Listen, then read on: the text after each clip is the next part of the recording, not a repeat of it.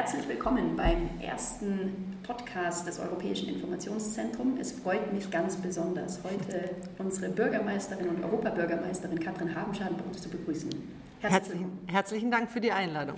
Wir freuen uns, dass Sie die Zeit gefunden haben. Wie Sie wissen, veranstalten wir einmal im Monat äh, diesen Podcast und laden immer wieder interessante und spannende Gäste ein um mehr zu erfahren, warum Sie sich persönlich für Europa engagieren. Das heißt, darum geht es heute und wir sind sehr gespannt.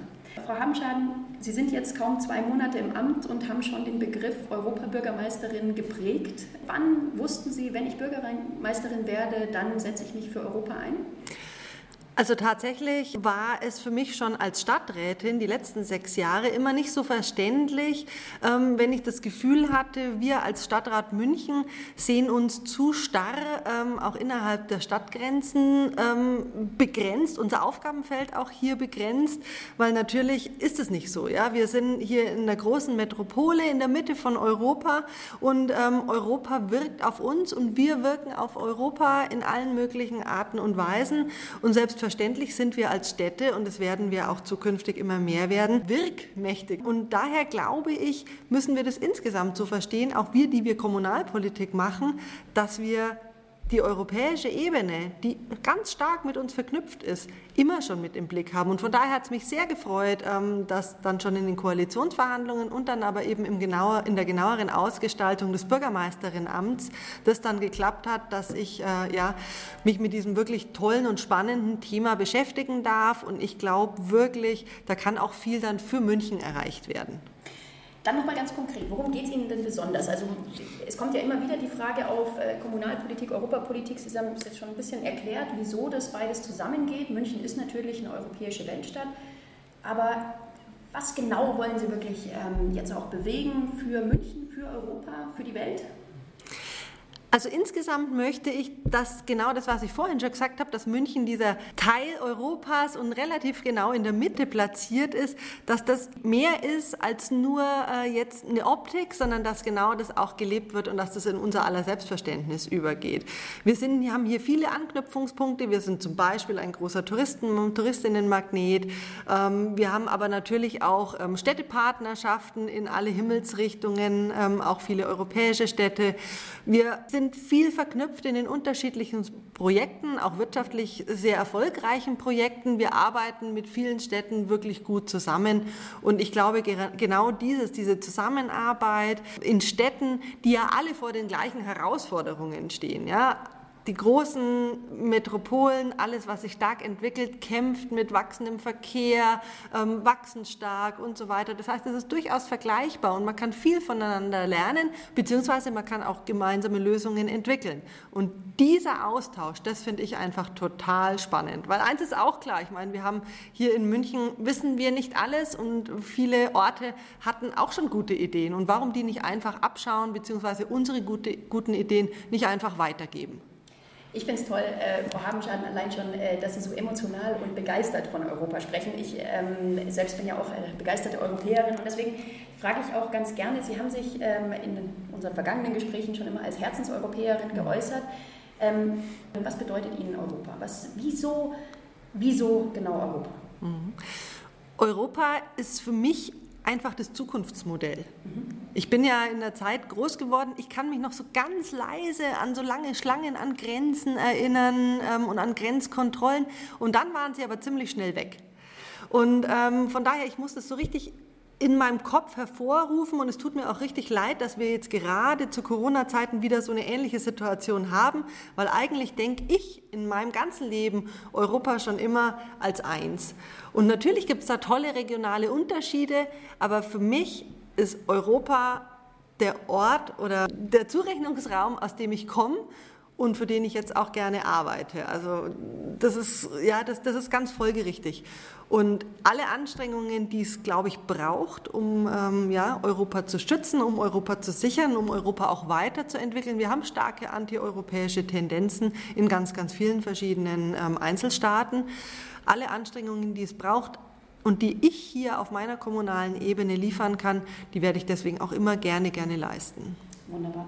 Jetzt haben Sie einen Punkt angesprochen, den ich auch gerne äh, Sie fragen wollen würde. Und zwar, ähm, wir hatten jetzt die Corona-Beschränkungen und es war doch extrem schnell, fand ich auch, ähm, wie plötzlich Schengen, Errungenschaften, die wir haben in Europa, geopfert wurden für die Reduzierung der Ansteckungsgefahr. Ja, man hat es gesundheitspolitisch ähm, erklärt, aber ich frage mich doch, hätten Sie auch so entschieden? Eine schwierige Frage, weil wir natürlich alle auf allen politischen Ebenen durch diese Krise wirklich auf Sicht gefahren sind. Ähm, und da muss man jetzt auch mal ehrlich sein. Vielleicht beurteilt man mit der, in der jetzigen Situation manche Entscheidungen auch anders, ähm, als man sie damals beurteilt hat, wo man eben noch nicht wusste, wie schlimm es wird. Jetzt muss man ja wirklich sagen, gerade bei uns ähm, in Deutschland oder auch zu den Nachbarländern Österreich oder Schweiz, könnte man natürlich jetzt gerade im Rückblick sagen, wäre es bestimmt nicht nötig gewesen. Wäre es vielleicht nicht nötig gewesen, auch nicht deswegen, weil ja viele Familien getrennt wurden, ja wirklich problematische Situationen herbeigeführt wurden mit äh, kranken, alten, zu pflegenden Angehörigen und, und, und. Also da, man, man, kann ja proaktiv in die Zukunft schauen und sagen, wenn man nochmal in so eine Situation kommen sollte, dann muss man da vielleicht genauer hinschauen, was bedeutet das dann wirklich für die Leute, was bedeutet das für die Menschen in Grenzregionen, die ja diese Grenzen eben nicht mehr in ihrem Lebensalltag ähm, haben. Was bedeutet das dann wirklich ähm, und welche Schwierigkeiten ruft es hervor und vielleicht dann noch ein zweites Mal drüber nachdenken, ähm, wie man das dann echt ausgestaltet, so mhm. vielleicht. Mhm. Aber wie gesagt, nochmal so ein bisschen Verständnis dafür, dass man in einer Situation, die es so noch nie gab, unter Umständen auch Entscheidungen getroffen hat, die jetzt mit dem Rückblick so vielleicht nicht so richtig waren. Und auch damals, also ich habe mir schon gedacht, Mai, das geht jetzt aber schnell, so ähnlich mhm. wie Sie. Mhm.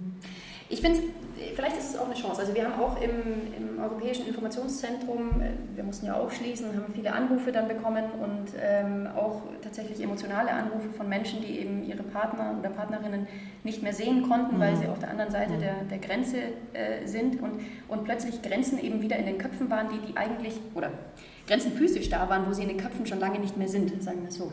Und ähm, vielleicht ist es aber auch ein bisschen eine Chance, weil man hat schon ein wenig äh, vielleicht äh, immer wieder ist man in Erklärungsnot gekommen, Sie und ich, äh, wir sind noch alt genug, dass wir die Grenzen noch, mhm. noch kennen, vage, ähm, aber wir kennen sie noch, aber tatsächlich die junge Generation von heute hat Grenzen ja nicht erlebt, hat nicht erlebt, was es wirklich bedeutet, ähm, irgendwo den Regeln eines anderen Staates ausgesetzt zu sein, ob ich da jetzt rein darf oder nicht.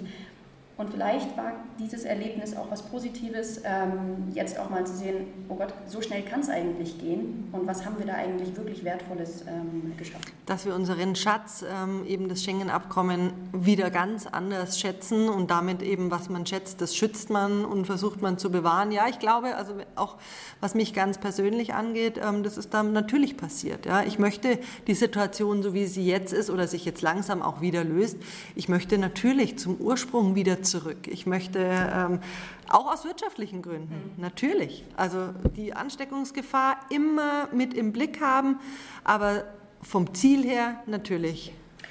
Glauben Sie denn, ähm, wir haben oft, wenn wir über Europa sprechen, immer wieder ähm, versuchen wir Europa zu erklären und gerade zu sagen, Schengen ist eine wirklich tolle Errungenschaft, der Euro ist super oder auch nicht super, wie auch immer, mhm. welche Position man da vertritt, aber man versucht immer mit, ähm, mit, sogenannten Errungenschaften irgendwie zu kontern und das Ganze rational zu erklären. Ich äh, würde mich persönlich auch als Herzenseuropäerin bezeichnen, deswegen war mir das immer nicht ganz schlüssig.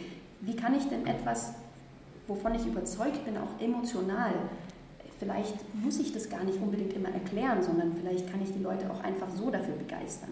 Glauben Sie, das ist vielleicht manchmal das Problem auch von, vielleicht von Politik im Allgemeinen, dass man, dass man oft oder zu oft wirklich versucht, Dinge rational zu erklären und so ein bisschen das Emotionale weg ist? Klar, also die Vorteile von Europa kann man ähm, in Zahlen erklären, die kann man auch in Geld erklären, die kann man in Einsparungen erklären. Ähm, aber ich glaube, ähm, dass es sich noch viel, viel besser erklären lassen durch Erlebnisse, durch Freundschaften, durch Beziehungen, die sich bilden, durch Geschäftsbeziehungen, die es so niemals gegeben hätte, durch Austausche, durch ja, Sprachen, die erlernt werden, also durch wirklich alles, was eben unser Leben auch ganz höchstpersönlich unwahrscheinlich bereichern kann. Ja?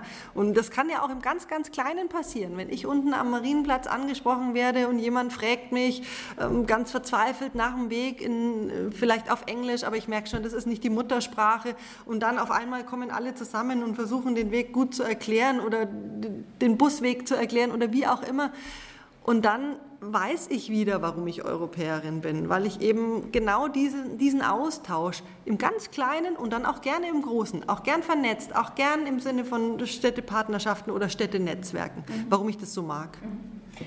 Und jetzt haben Sie es vorher schon gesagt, es gibt natürlich nicht nur äh, Herzenseuropäerinnen und Europäer in Europa, ähm, sondern leider auch äh, verstärkt äh, nationale Tendenzen, nationalistische Tendenzen, auch einfach antieuropäische Tendenzen. Sollen wir Europa ähm, insbesondere gegenüber Menschen, die zweifeln, ähm, rational erklären? Oder können wir ihnen, sollten wir ihnen dann das Ganze emotional nahebringen? Oder ist es ist es überhaupt möglich? Oder was müssen wir tun, um, um dieses politische Gebilde, aber auch wie Sie ja schon so schön gesagt haben, auch dieses, dieses gemeinschaftliche, dieses soziale Gebilde Europa äh, zu erhalten in den nächsten Jahren. Das, das müssen wir tun. Also da mache ich einen ganz klaren Unterschied. Wenn jemand wirklich am Dialog interessiert ist und sagt, ich sehe jetzt vielleicht den Vorteil für mich ganz persönlich nicht, ich reise nicht gerne und überhaupt nervt mich das alles, ähm, äh, was tut ihr damit eigentlich so rum und die ganzen Gelder, die da versenkt werden und die Vorgaben, die da ausgehandelt werden auf EU-Ebene, betreffen doch eh nur Gurkenkrümmungen Lösungen, ähm, dann gehe ich gern in den Dialog. Dann gehe ich gern in den Dialog und erkläre die Vorteile für den europäischen Handel, für die einzelnen Volkswirtschaften, ähm, für die einzelnen Firmen, für die einzelnen Personen an sich. Also das erkläre ich dann wirklich gerne. Wenn ich das Gefühl habe, ähm, dass ich hier tatsächlich dann aber mit NationalistInnen und Antieuropäerinnen und vielleicht eben auch RassistInnen spreche, und dann geht es in diese Richtung der Dialog. Dann bin ich nicht mehr dabei, mich wirklich auf sachlicher Ebene zu unterhalten, weil da unterhalte ich mich dann nicht mehr. Also da ist dann eine klare Grenze für mich erreicht, zu sagen, ich beende hier das Gespräch, ähm, weil wenn es sich wirklich um rassistische ähm, Äußerungen und einfach klar rassistisch geprägte Ressentiments äh, handelt, dann bin ich nicht der Meinung, dass ich dem mit meiner wertvollen Zeit so entgegentreten mag. Vielleicht so ist es richtig. Aber ansonsten für Europa pro-europäisch zu argumentieren, wenn jemand einfach ja den Mehrwert so nicht sieht. Und manchmal ist es ja auch schwierig, muss man ganz ehrlich sagen, ja, in der Berichterstattung, wenn sich es eben wieder um irgendwelche Verordnungen dreht, die man erstmal gar nicht kapiert. Dann bin ich da jederzeit gerne dabei und ich erkläre auch gerne, was bringt Europa uns hier ganz konkret in München. Thema Berichterstattung finde ich spannend. Ähm, jetzt haben wir oftmals, also wenn man die Tagesschau ansieht oder, oder egal welches Medium, ähm, kann man ja eigentlich an Europa gar nicht vorbeikommen. Alle News, wenn man so will, alle Politik ist ja irgendwo auch europäisch geprägt. Auf der anderen Seite ist es oftmals eben entweder sehr detailliert, mhm. ähm, sodass viele Mitbürgerinnen und Bürger wahrscheinlich aussteigen, oder es ist äh, doch eher im negativen Spektrum. Ähm, also so nach dem Motto, wurde ja auch schon oft diskutiert, äh, wir beschuldigen, wenn was schief läuft, beschuldigen wir irgendwie Brüssel oder irgendjemand mhm. anders, Hauptsache nicht wir. Was glauben Sie, was die Politik da machen kann? Vielleicht auch gerade ähm, jeder Politiker und jede Politikerin selbst oder auch in der Kommunal- oder Landespolitik? Mhm. Also ich glaube, ähm, was hier wirklich wichtig ist, ist ein bisschen mehr Transparenz auch herzustellen. Und ähm, das gilt sowohl für die Journalistinnen und Journalisten, die über diese Arbeit berichten, dass sie sich eben nicht nur mit irgendwelchen, ja, lustig absurden Beschlüssen beschäftigen, sondern auch wirklich mit ja, der ganzen Komplexität der, der, der Arbeit, ähm, die diese politische Ebene leistet. Da meine ich aber auch tatsächlich die Politikerinnen und Politiker. Also das ist doch ihre Aufgabe, ähm, darzustellen. Und da haben wir ja wirklich diese tolle Möglichkeit der sozialen Medien. Dafür können wir sie ja wirklich mal im guten Sinne nützen, in diese Blackbox, ja, EU-Politik da einfach auch mal so ein bisschen Licht zu bringen und zu sagen, zu zeigen, hey, wie sieht mein Tag eigentlich aus? Womit beschäftige ich mich? In was für Ausschüssen sitze ich? Wen treffe ich? Wen besuche ich? Im Endeffekt das, was ich auf meiner kommunalen Ebene auch versuche, über meine sozialen Medien, über meine Kanäle darzustellen, das würde ich mir noch viel, viel mehr wünschen. Ich weiß, dass da ganz viele ähm, gewählte Mitglieder hier wirklich auch einen guten Job machen. Und ja, so kann es, glaube ich, passieren, dieses ja immer noch so ein bisschen unklare Politikfeld mehr zu lüften für die, für die, für die Menschen. Das, glaube ich, ist wichtig. Und ich glaube, ich glaube auch, dass es wichtig ist, weil, weil Politik sonst ein bisschen unzugänglich ähm, scheint. Aber ist es denn nicht vielleicht auch ein einfaches, ich hebe die Hand, ähm, wenn ich eine Entscheidung getroffen habe und ich versuche nicht, wenn die Entscheidung unpopulär ist, sie dann auf irgendwen abzuwälzen. Manchmal hat man den Eindruck, wenn hier auf europäischer Ebene Entscheidungen getroffen werden, von, auch von nationalen Regierungschefs ähm, und Chefinnen, man kommt raus, man hat dann 27 oder 28 verschiedene Pressekonferenzen und irgendwie äh, berichtet jeder von einem anderen Meeting und man hat nicht das Gefühl, dass sie gerade alle in einem Raum saßen. Es gibt so Vorschläge wie, wie wäre es mit einer gemeinsamen Pressekonferenz, ähm, aber das meine ich mit, wäre es nicht auch gut, einfach mal die Hand zu heben und zu sagen, das war unsere Entscheidung, wir haben diese Entscheidung nicht leichtfertig getroffen und man kann sie ja durchaus erklären, aber wir haben diese Entscheidung getroffen, anstatt immer nur recht schnell dann zu sagen, ja, wir mussten diese Entscheidung treffen im, im europäischen Konsens. Es ist so ein bisschen Abgeben von ich glaube, das ist tatsächlich was, das gilt für alle politischen Ebenen. Und zwar, äh, wenn wir an München denken, vom Bezirksausschuss hoch eben zur EU-Ebene. Da bin ich mir ganz sicher, dass sich die Menschen wünschen, und ich kann das ganz gut nachvollziehen, dass klar wird, wer steht wofür und auch klar wird, wer hat sich wofür eingesetzt. Und dann kann man derselben Meinung sein und es gut finden oder es schlecht finden. Aber was ich eben gar nicht mag, ist dieses Rumdrucksen ähm, und dann auch sich so ein bisschen um die klare Position drücken. Ich glaube auch, dass das auf lange Sicht verkehrt ist, weil damit weiß man nie, wer steht für was und das, dann weiß ich irgendwann bei der nächsten Wahl auch nicht mehr, wem gebe ich überhaupt meine Stimme. Und das äh, ist dann natürlich die klassische Politikverdrossenheit, die sich dann in mangelnder Wahlbeteiligung widerspiegelt. Und das ist natürlich immer ganz schlecht für die Demokratie, beziehungsweise stärkt ja, wie wir wissen, dann einfach immer nur die radikalen Ränder. Jetzt haben Sie vorhin ähm, auch noch einen Punkt genannt, äh, und zwar, dass wir äh, als München, als Stadt ähm, ja auch ganz viel äh, schon ganz toll machen ähm, und das gerne auch teilen wollen, ähm, vielleicht auch als europäische Leuchtturmstadt. Ähm, wir, machen, wir lernen ja auch viel von unseren europäischen Partnern. Jetzt ähm, sieht man gerade insbesondere in den letzten Wochen, äh, vielleicht auch jetzt äh, Corona-bedingt, einen richtigen Ansturm in München für Radlfahrer und die Rechte von Radlfahrerinnen. Ähm, ist es was, lernen wir hier aktiv von Amsterdam oder Kopenhagen und äh, werden wir bald? Ähm, ich, ich, ich, erinnere mich an, an, wunderschöne und sehr weite äh, Radelflächen in Kopenhagen. Kriegen wir sowas auch bald in München? Also wenn es nach mir geht, natürlich sehr, sehr gerne. Ähm, aber es stimmt schon. Also wir gucken natürlich sehr stark in andere Städte. Und das ist auch richtig so, weil wir brauchen nicht immer das Rad neu erfinden. Jetzt ist es auch noch ein Wortspiel genau geworden. Nee, aber äh, ja, es gibt, es gibt Themen, da sind wir in München absolute Spitzenreiter. Muss man einfach so sagen, wie es ist. Und da kommen Städte zu uns und gucken, wie, wir, wie haben wir das gemacht. Und genauso können wir das bei anderen Städten machen. Und ähm, wenn Sie jetzt tatsächlich die Entwicklung des Verkehrs ansprechen, jetzt auch unter den Aspekten von Corona, da gibt es den einen oder den anderen, ähm, ja, die eine oder die andere Entwicklung. Nicht alle sehe ich so ganz positiv. Die Entwicklung des Radverkehrs ist tatsächlich ähm, eine, die ich sehr, sehr positiv finde und wo es natürlich, ja, wo die Infrastruktur jetzt ein bisschen Schritt halten muss, damit die Leute das auch so beibehalten. Klar. Auf der anderen Seite nimmt auch Corona-bedingt der Autoverkehr ein bisschen zu und zwar deswegen, weil die Leute nicht mehr so wahnsinnig gerne mit den öffentlichen Verkehrsmitteln fahren. Und hier gilt es für mich als eine ganz wichtige Aufgabe, weil es Selbstverständlich ähm, trifft es die MVG sehr hart, sind hohe Einnahmenausfälle. Hier auch für mich ganz persönlich wieder das Vertrauen zu schaffen in die Nutzung von, vom ÖPNV, weil wenn man da alles richtig macht ähm, und die Maßnahmen kennen wir mittlerweile ja alle gut, Abstände, Hände waschen, Maske benutzen, dann ist es eben auch nicht so gefährlich, den ÖPNV zu benutzen. Und von daher ähm, ist es einfach ein Teil, ja, wieder zurück zu einer Normalität zu kommen, wenn man es ganz verantwortungsvoll macht. Und es machen ja wirklich, bis auf ganz wenige Ausnahmen, die Münchnerinnen und Münchner wirklich Spitzenklasse. Und Sie selbst sind ja auch begeisterte ÖPNV-Fahrerin, wenn ich das richtig im Kopf habe. Genau, ich, hab, ich nütze eine Mischung. Ähm, ich fahre jeden Tag mit der S-Bahn rein, weil es nach wie vor immer noch die schnellste Möglichkeit ist, für mich ins Rathaus zu kommen. Wenn das Wetter gut ist, radel ich dazu erstmal nach Pasing. Dann habe ich auch schon ein bisschen ähm, Bewegung. Und ähm, mit dem Auto fahre ich tatsächlich eher nach Hause am Abend, weil da ist es wirklich manchmal so, dass ich ja ganz lange Abende und Tage habe und dann voll bepackt mit meinen, mit meinen Unterlagen dann nach Hause fahre. Das heißt, ich bin eigentlich ganz klassisch unterwegs, nicht mit einem Verkehrsmittel, sondern je nach Tagesform, Gepäck und auch Wetter mit ganz verschiedenen. Und ich glaube, so wird es äh, auch in Zukunft einfach immer sein. Wunderbar, das ist doch schön. Ähm, jetzt, jetzt haben wir ein paar Mal ähm, schon über die Corona-Phase gesprochen, die natürlich uns jetzt auch die letzten Wochen ähm, extrem beschäftigt hat und äh, uns alle vor Herausforderungen gestellt hat. Wir haben alle unser, unser Leben etwas umgeworfen. Mhm.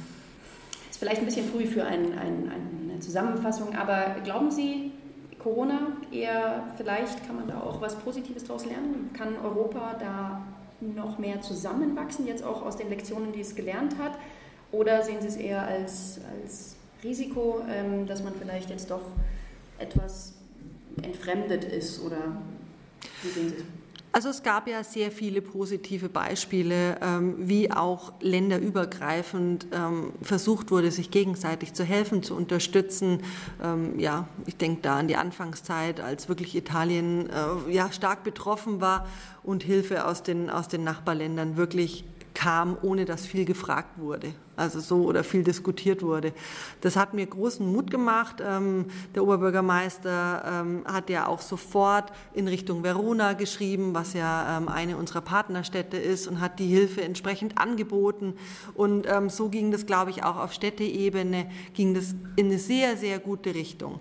Und mit diesem Aspekt, oh, wir haben jetzt auch gesehen, was uns fehlt, wenn wir auf einmal wieder auf unsere Nationalstaatlichkeit so stark zurückgeworfen werden. Ja? Das ist ja ja weit mehr als nur, dass wir jetzt gerade alle vor der Urlaubsfrage stehen, sondern da geht es ja wirklich gerade in den Grenzregionen um, um Schicksale von Menschen.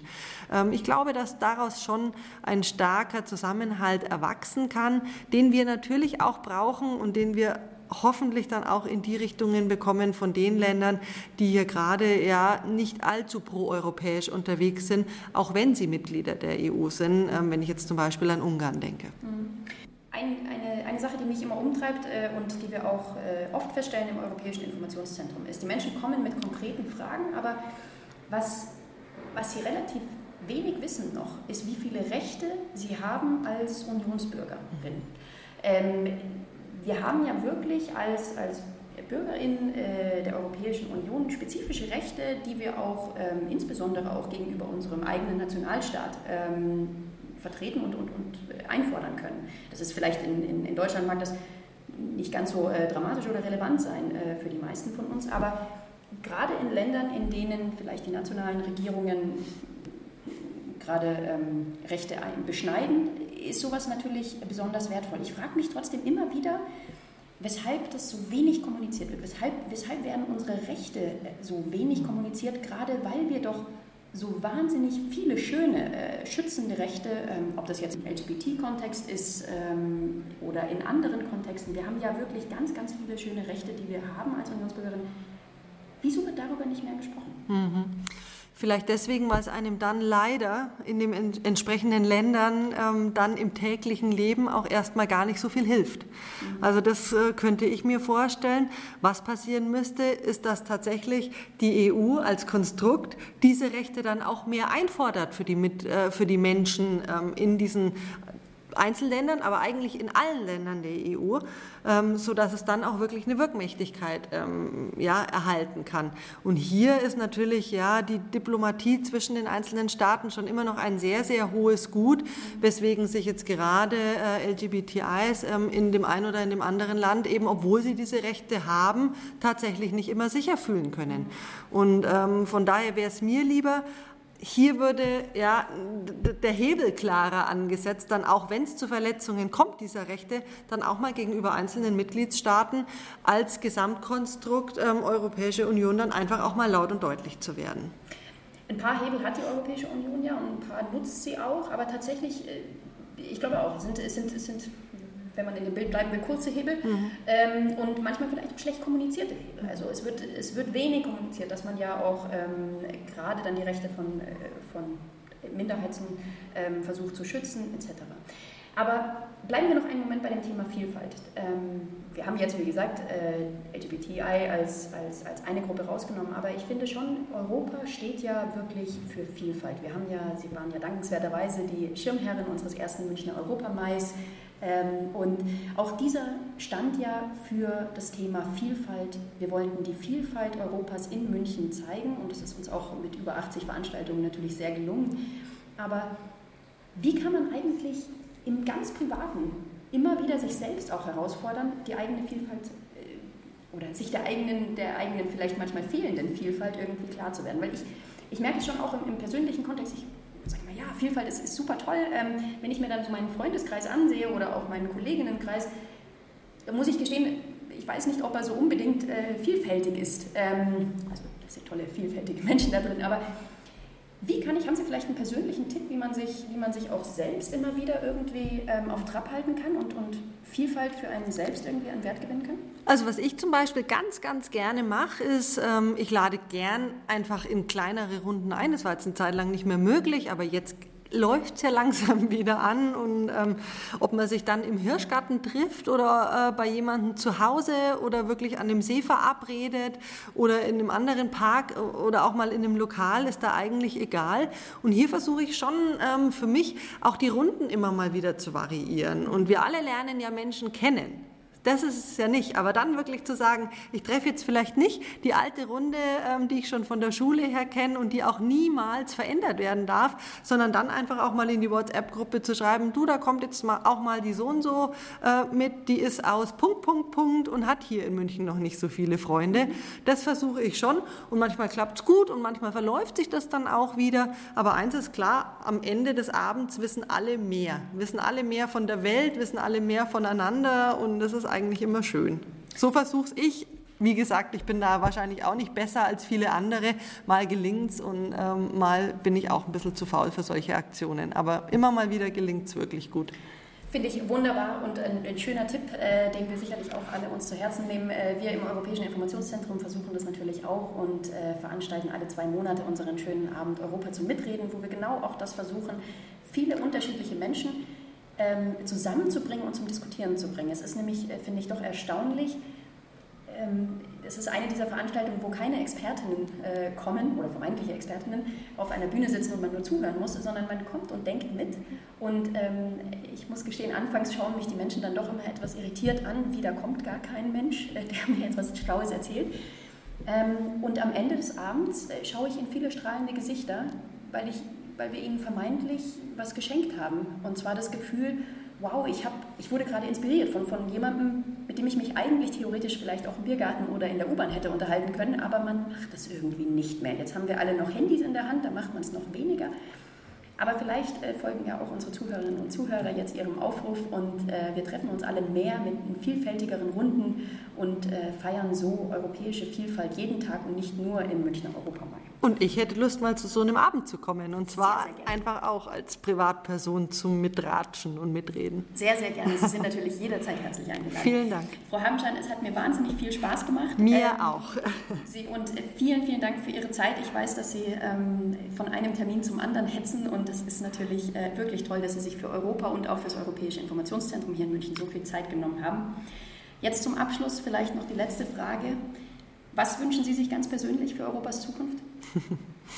Für Europas Zukunft habe ich natürlich ganz, ganz viele große Wünsche, die äh, ja von, von einer Offenheit durch alle Länder, zu einer Diversität in allen Ländern, zu keinerlei Ressentiments und keinem Hass, keiner Hetze und keinem Rassismus mehr gehen.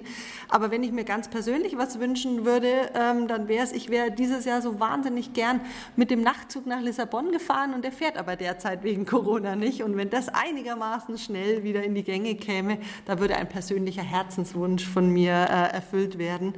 Denn in Portugal bin ich tatsächlich noch nie gewesen und äh, würde es mir wahnsinnig gern mal anschauen. Aber das ist nur ein kleiner, feiner Wunsch von mir ganz alleine, der natürlich gegenüber den wirklich großen politischen Wünschen, den großen Wünschen für den, die ganze EU, die ich habe, ja, und für die ich mich auch politisch einsetze, nur ganz klein wirkt. Aber ich wollte es jetzt trotzdem mal formulieren. Vielleicht kann, hört das irgendwer. Vielleicht, vielleicht, hört es wirklich tatsächlich irgendwer und wir drücken Ihnen natürlich alle Zuhörerinnen und Zuhörer äh, ganz fest die Daumen, uns selbst natürlich auch, ähm, dass Dank. die Reisefreiheit äh, bald und zügig äh, wieder besser funktioniert. Jetzt aber an dieser Stelle nochmal herzlichen Dank. Sehr gern. Äh, Frau Europabürgermeisterin Habenschaden hier bei uns im Gespräch im Europäischen Informationszentrum und wie Sie wissen, gibt es natürlich bald wieder die nächste Folge, auch wieder mit spannenden GesprächspartnerInnen also schalten Sie ein, bleiben Sie uns treu und besuchen Sie uns mal, genauso wie Katrin Habenschaden, bei Europa zum Mitreden im Europäischen Informationszentrum in München an der Stadtbibliothek am Gasteig. Wir freuen uns auf Sie.